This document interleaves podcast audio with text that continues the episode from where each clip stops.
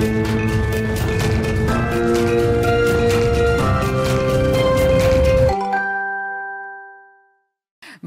Tous, de vous retrouver pour ce troisième numéro de Mark Strad. Vous le savez, je reçois euh, chaque semaine des experts du secteur de la communication et de la publicité, des annonceurs aussi, qui viennent nous expliquer euh, sur le plateau eh bien, leurs dernières campagnes, leurs dernières activations et surtout les enjeux stratégiques qui se cachent derrière. Ce sera encore le cas cette semaine. Et cette semaine, on va euh, commencer par parler éco-conception digitale. Où en sont les marques aujourd'hui? Les sites internet sont en quelque sorte la vitrine des marques, euh, finalement l'un de leurs premiers vecteurs de communication, à l'heure où cette communication est de plus en plus anglais RSE, est-ce que ça se traduit dans les faits? Est-ce que leurs sites sont éco-conçus? Eh bien, c'est sur cette question que se sont penchés Razorfish France et Green IT qui publient le deuxième baromètre de l'éco-conception digitale. Les résultats à suivre dans cette émission. Côté publicité, si on achetait dans les médias français, c'est le leitmotiv de l'agence Cospirit Média. Elle milite pour une relocalisation de l'achat d'espaces publicitaires dans les médias locaux et nationaux. Il en va de la pérennité des médias français, une conviction qui a d'ailleurs poussé la dirigeante de Cospirit à lancer l'association Les Relocalisateurs. Elle sera avec nous dans quelques instants. Et puis la com de la lingerie, toujours en pleine évolution. Après MeToo, les marques de lingerie sont maintenant challengées par la tendance nos bras et les questions d'inclusion pour mieux les intégrer Obad a revu sa plateforme de marque et a travaillé sur une nouvelle définition du nouveau sexy. On en parlera à la fin de cette émission.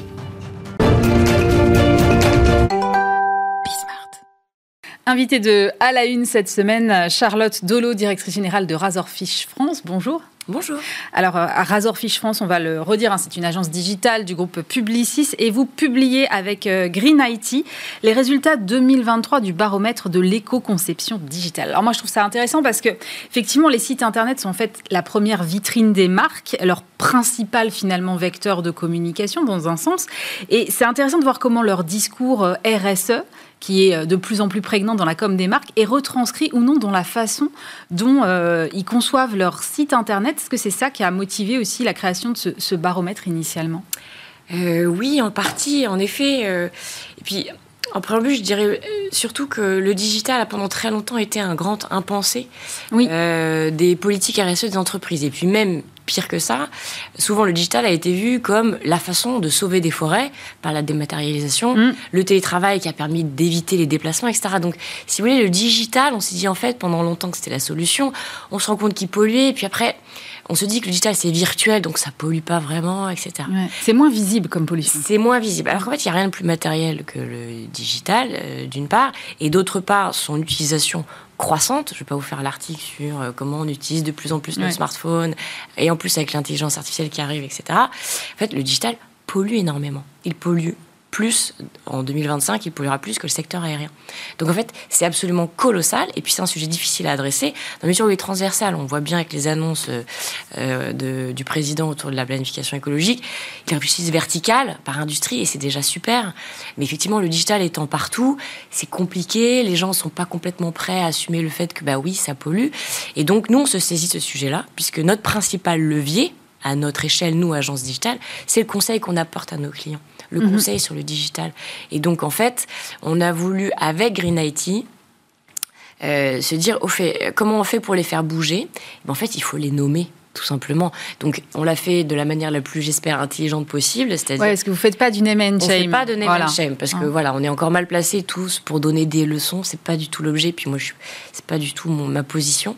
Euh, en revanche, on les aide à se mesurer. Voilà, et c'est déjà un énorme pas. Comprendre où est-ce qu'on se situe, comprendre que par exemple le e-commerce ça pollue euh, euh, vraiment énormément. Donc il y a des chiffres qu'on donne tels que euh, tout le e-commerce en France. Mm. En termes d'eau, parce qu'on parle beaucoup de décarbonation, mais ça pollue aussi en termes d'eau consommée, c'est l'équivalent de 150 000 années de consommation d'eau pour un Français. 150 000 années. Le e-commerce en France. Donc c'est juste massif. Et on voit bien que Microsoft, Google, ils ont leurs dépenses en eau qui explosent avec euh, l'arrivée de l'intelligence artificielle. Donc c'est C'est quoi? C'est l'eau pour refroidir les data centers, c'est ça? Ouais, c'est massif. Et donc plus les expériences digitales sont lourdes, plus il faut des serveurs qui, qui carburent.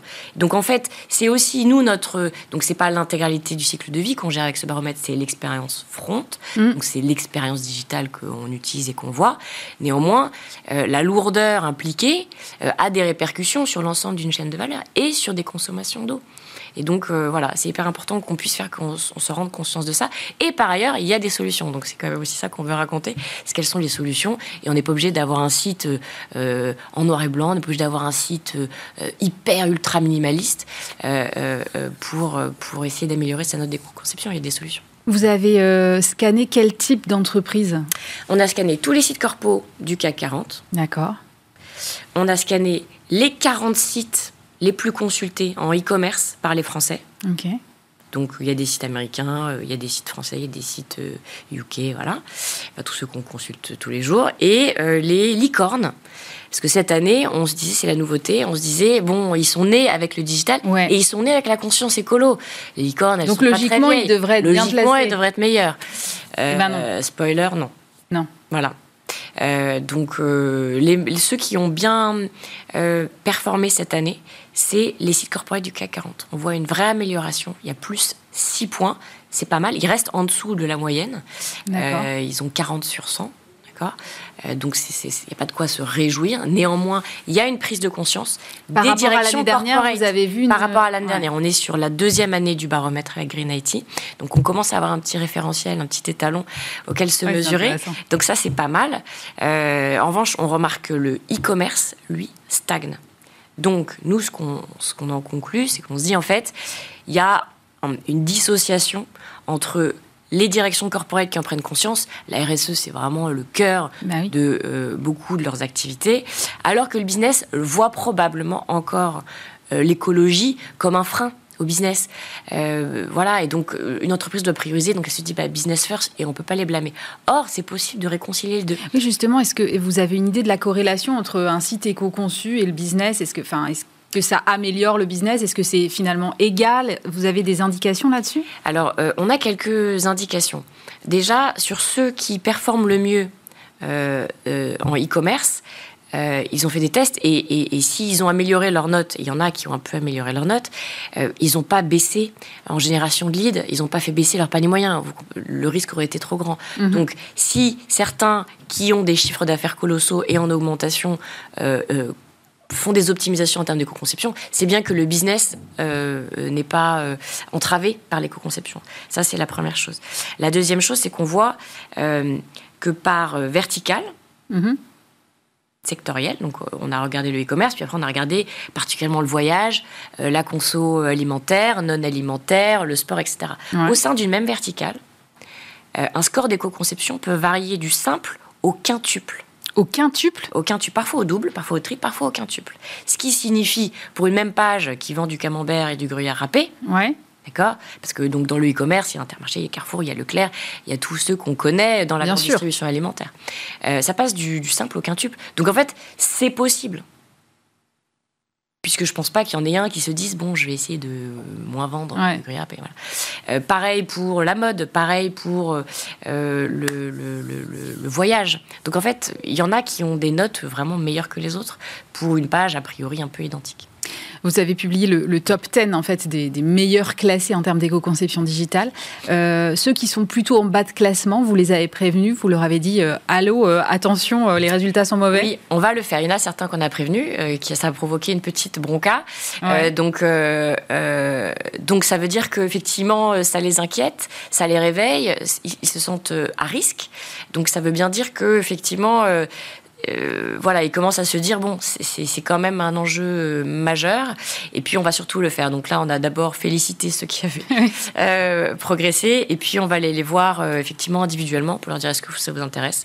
on a des solutions. Vous pouvez le faire chez vous de manière plus éco-conçue, sans pour autant impacter les business. Voilà. Donc c'est vraiment un sujet d'évangélisation, et c'est nous, à notre petite échelle, la manière dont on essaie d'avoir un impact positif dans toute cette histoire protéger la planète. Voilà. Merci beaucoup Charlotte Delot. Je rappelle que vous êtes euh, directrice générale de Razorfish France et on rappelle donc votre baromètre avec Green IT, euh, baromètre de l'éco-conception digitale 2023. En agence cette semaine avec euh, Dorothée Collier, directrice générale de l'agence Co-Spirit Media. Bonjour. Bonjour Aurélie. Alors Dorothée, peut-être qu'on peut resituer un peu ce que fait euh, le groupe CoSpirit dans son ensemble avant d'aller un peu plus sur ce que vous faites vous? D'accord. Donc euh, CoSpirit euh, Group, c'est une agence média nationale qui est spécialisée sur les stratégies médias nationales et locales avec une spécificité pour certains clients autour du retail. Et donc on est assez reconnu dans ce domaine-là. D'accord. Alors, vous, vous militez personnellement pour une relocalisation de l'achat d'espaces publicitaires dans les médias locaux et dans les médias nationaux. Qu'est-ce qui motive cette prise de position? Alors, euh, il y a deux enjeux pour moi. Il y a un enjeu économique et un enjeu démocratique. Alors, pour la partie enjeu euh, économique, investir dans les médias euh, nationaux et locaux, c'est favoriser nos territoires, c'est favoriser la consommation, c'est favoriser l'emploi, c'est favoriser les initiatives culturelles, environnementales, industrielles. Et il est clé d'investir dans les médias, qu'ils soient locaux ou nationaux. Si je prends par exemple les médias locaux. Ben, par exemple, les médias locaux, c'est favoriser euh, les investissements euh, pour les commerçants, pour les points de vente de proximité. C'est la vie, c'est le pouls de la France. Euh, Paris n'est pas la France, Paris est un territoire comme un autre. Et donc, il est extrêmement important de favoriser l'investissement dans les médias locaux. Sur la partie média nationale, eh ben, elle est tout aussi clé, puisqu'on sait par exemple qu'il y a une étude ACPM de 2021 qui dit que les deux plus gros contributeurs aux ventes additionnelles sont là, télé à 34% et la presse à 21%, alors que les réseaux sociaux ne sont qu'à 8%. Donc au niveau économique, c'est indispensable. Et sur le plan politique alors Alors politique démocratique, euh, démocratique, c'est-à-dire que euh, les plateformes mondiales euh, favorisent beaucoup les fake news. On en reparlera certainement tout à l'heure. Mm. les fake news sont des, des, des, des, petites bulles informationnelles sur des, sur des fragmentations d'audience qui se viralisent très vite, mais qui sont fausses. Alors que dans un média, qu'il soit local ou national, et notamment local, eh ben, un public informé, c'est un public qui vote. Et donc, euh, euh, de, de, ce fait, euh, on nourrit le débat public et on nourrit effectivement les problématiques du territoire et de nos concitoyens. Sans cette relocalisation, finalement, il en va aussi de la pérennité des médias français, c'est-à-dire qu'il y a un modèle économique aussi derrière. Ah bah, il y a tout à fait un, modèle économique, c'est-à-dire que euh, il est extrêmement important de nourrir le corpus des rédactions, de pouvoir les payer pour avoir des informations euh, vérifiées. Euh, c'est clé. Et puis ces, ces, médias aussi aident aux initiatives locales, comme je le disais tout à l'heure, industrielles, sportives, qui sont clés dans le, dynamisme de notre pays. Quelle est la réaction des annonceurs quand vous allez les voir avec ce discours? Parce que la tentation est quand même très grande aujourd'hui pour une grande majorité d'entre eux de se précipiter sur ces fameuses plateformes. Et aujourd'hui, beaucoup d'annonceurs ne, jurent quand même que par Instagram et TikTok. Je schématise, mais c'est un peu quand même le cas. Alors, euh, on nous regarde souvent avec des yeux écarquillés. en termes de business, effectivement, euh, ben, ça fonctionne. Sauf qu'aujourd'hui, ça fonctionne, mais demain, ça fonctionnera beaucoup moins. Et puis, il est extrêmement dangereux de mettre tous ces investissements médias dans une plateforme sur laquelle qui est tout, à fait, euh, enfin, totalement opaque, avec des algorithmes qui ne prennent que vos, vos données, euh, qui les traitent, euh, qui, comment s'appelle, qui sont là pour faire de l'audience et donc monétiser ces audiences, alors qu'il n'y a aucune véracité et puis aucune connaissance des territoires, aucune connaissance véritable des citoyens. De... Effectivement, on est, on est, on est contrôlé par ces plateformes, mais quelque part, on ne peut pas investir dans ces plateformes qui sont loin, alors qu'il y a des médias euh, français et locaux qui travaillent pour, euh, pour les marques. Quand on voit les investissements, par exemple, en, médias locaux, par exemple un prospectus, un catalogue, il est là pour distribuer du pouvoir d'achat aux citoyens. Donc, euh, donc le média local favorise la croissance, favorise l'emploi et favorise toutes les initiatives importantes pour notre pays. Comment vous mettez en place cette stratégie ou est-ce que vous avez une méthodologie particulière pour amener les annonceurs justement à relocaliser euh, leurs euh, investissements publicitaires? Alors, euh, bah, c'est beaucoup de pédagogie.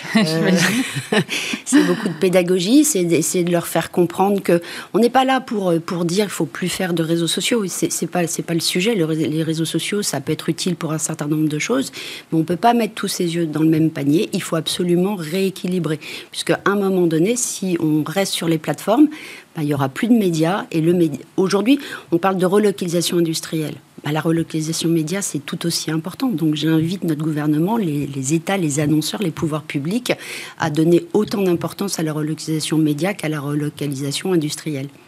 Quelle est la typologie de vos clients? Est-ce que c'est tout secteur ou est-ce que euh, vous avez plutôt euh, des marques locales qui donc vont avoir tendance à être plus sensibles à votre discours?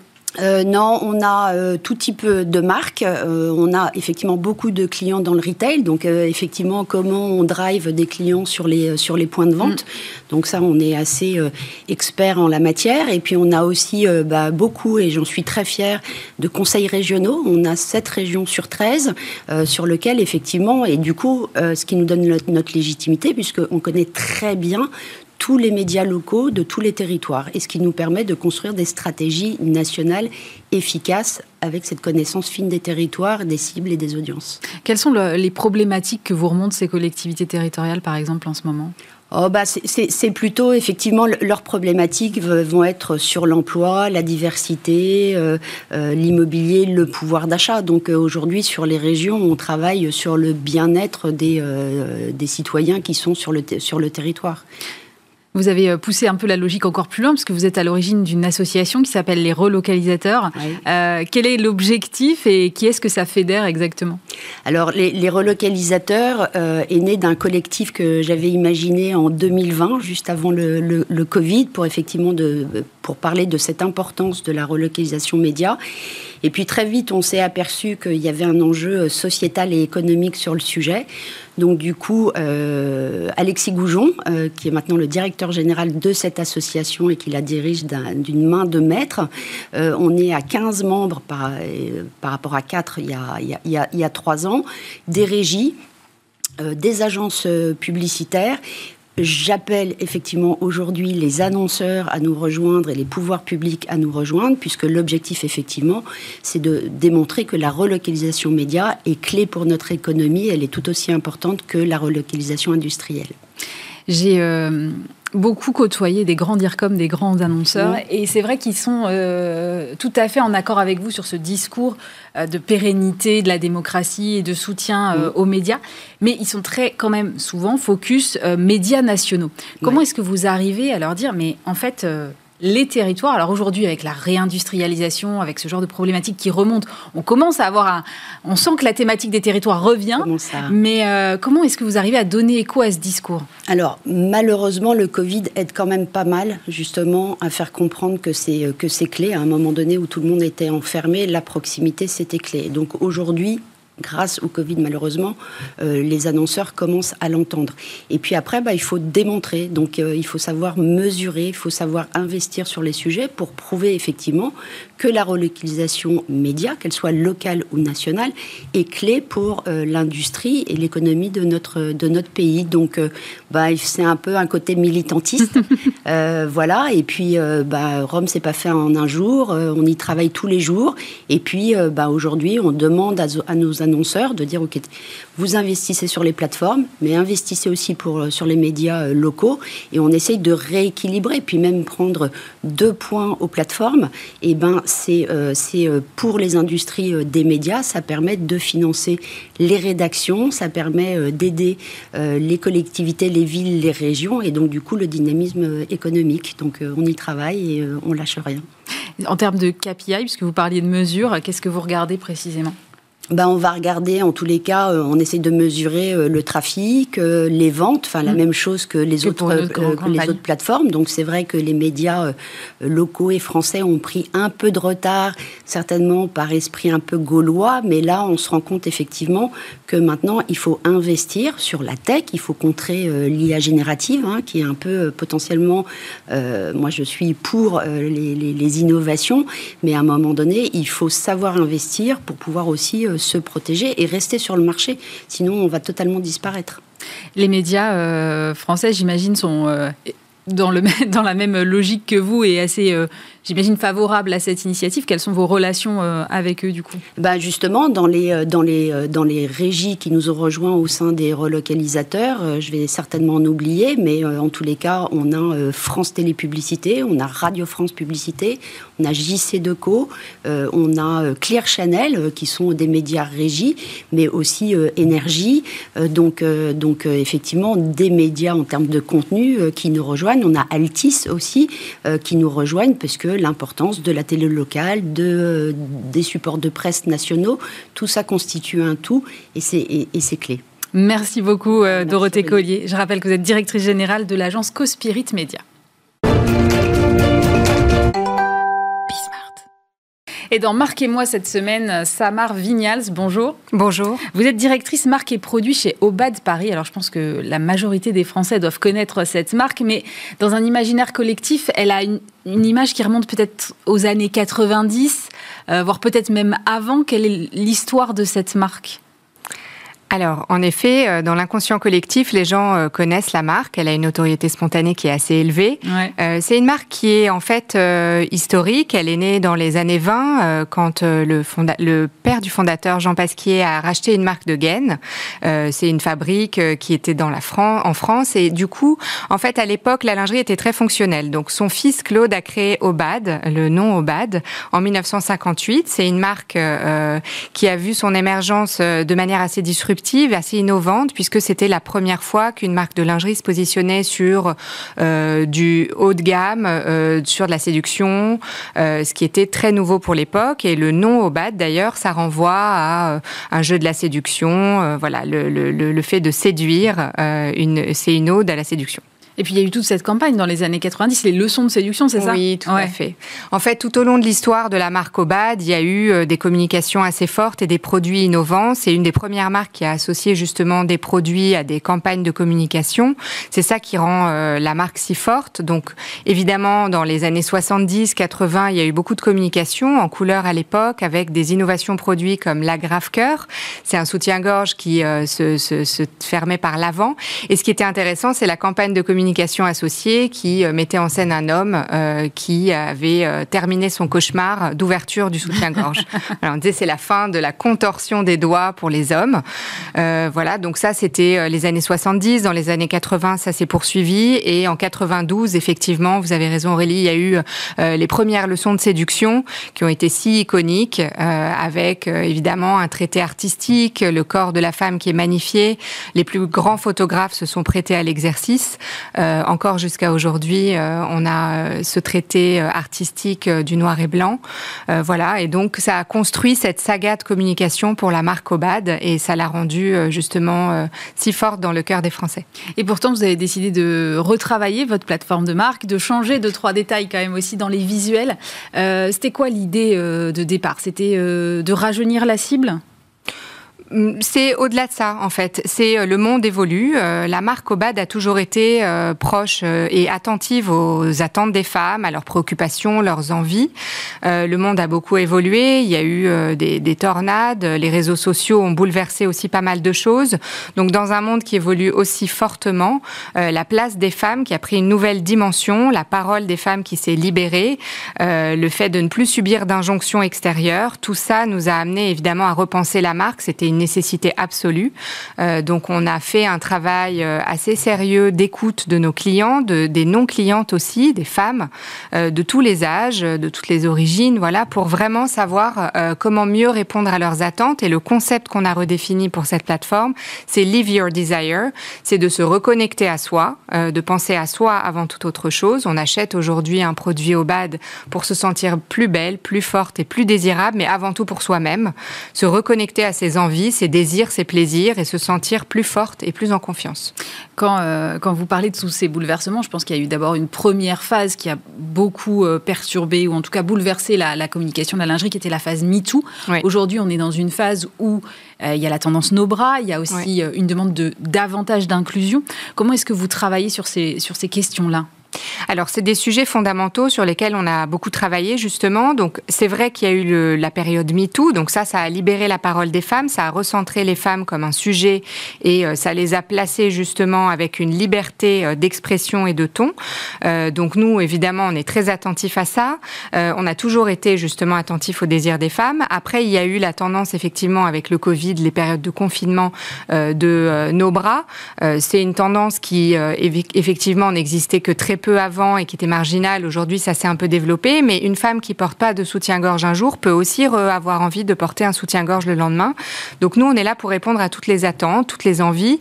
Euh, une femme peut aussi être euh, plus relaxe un jour et le lendemain avoir euh, envie de séduire ou de se sentir plus en confiance pour elle-même. Donc nous, on est là aussi pour accompagner toutes ces envies, tous ces désirs. Il y a des évolutions de société. Notre collection, notre offre aussi a évolué en ce sens.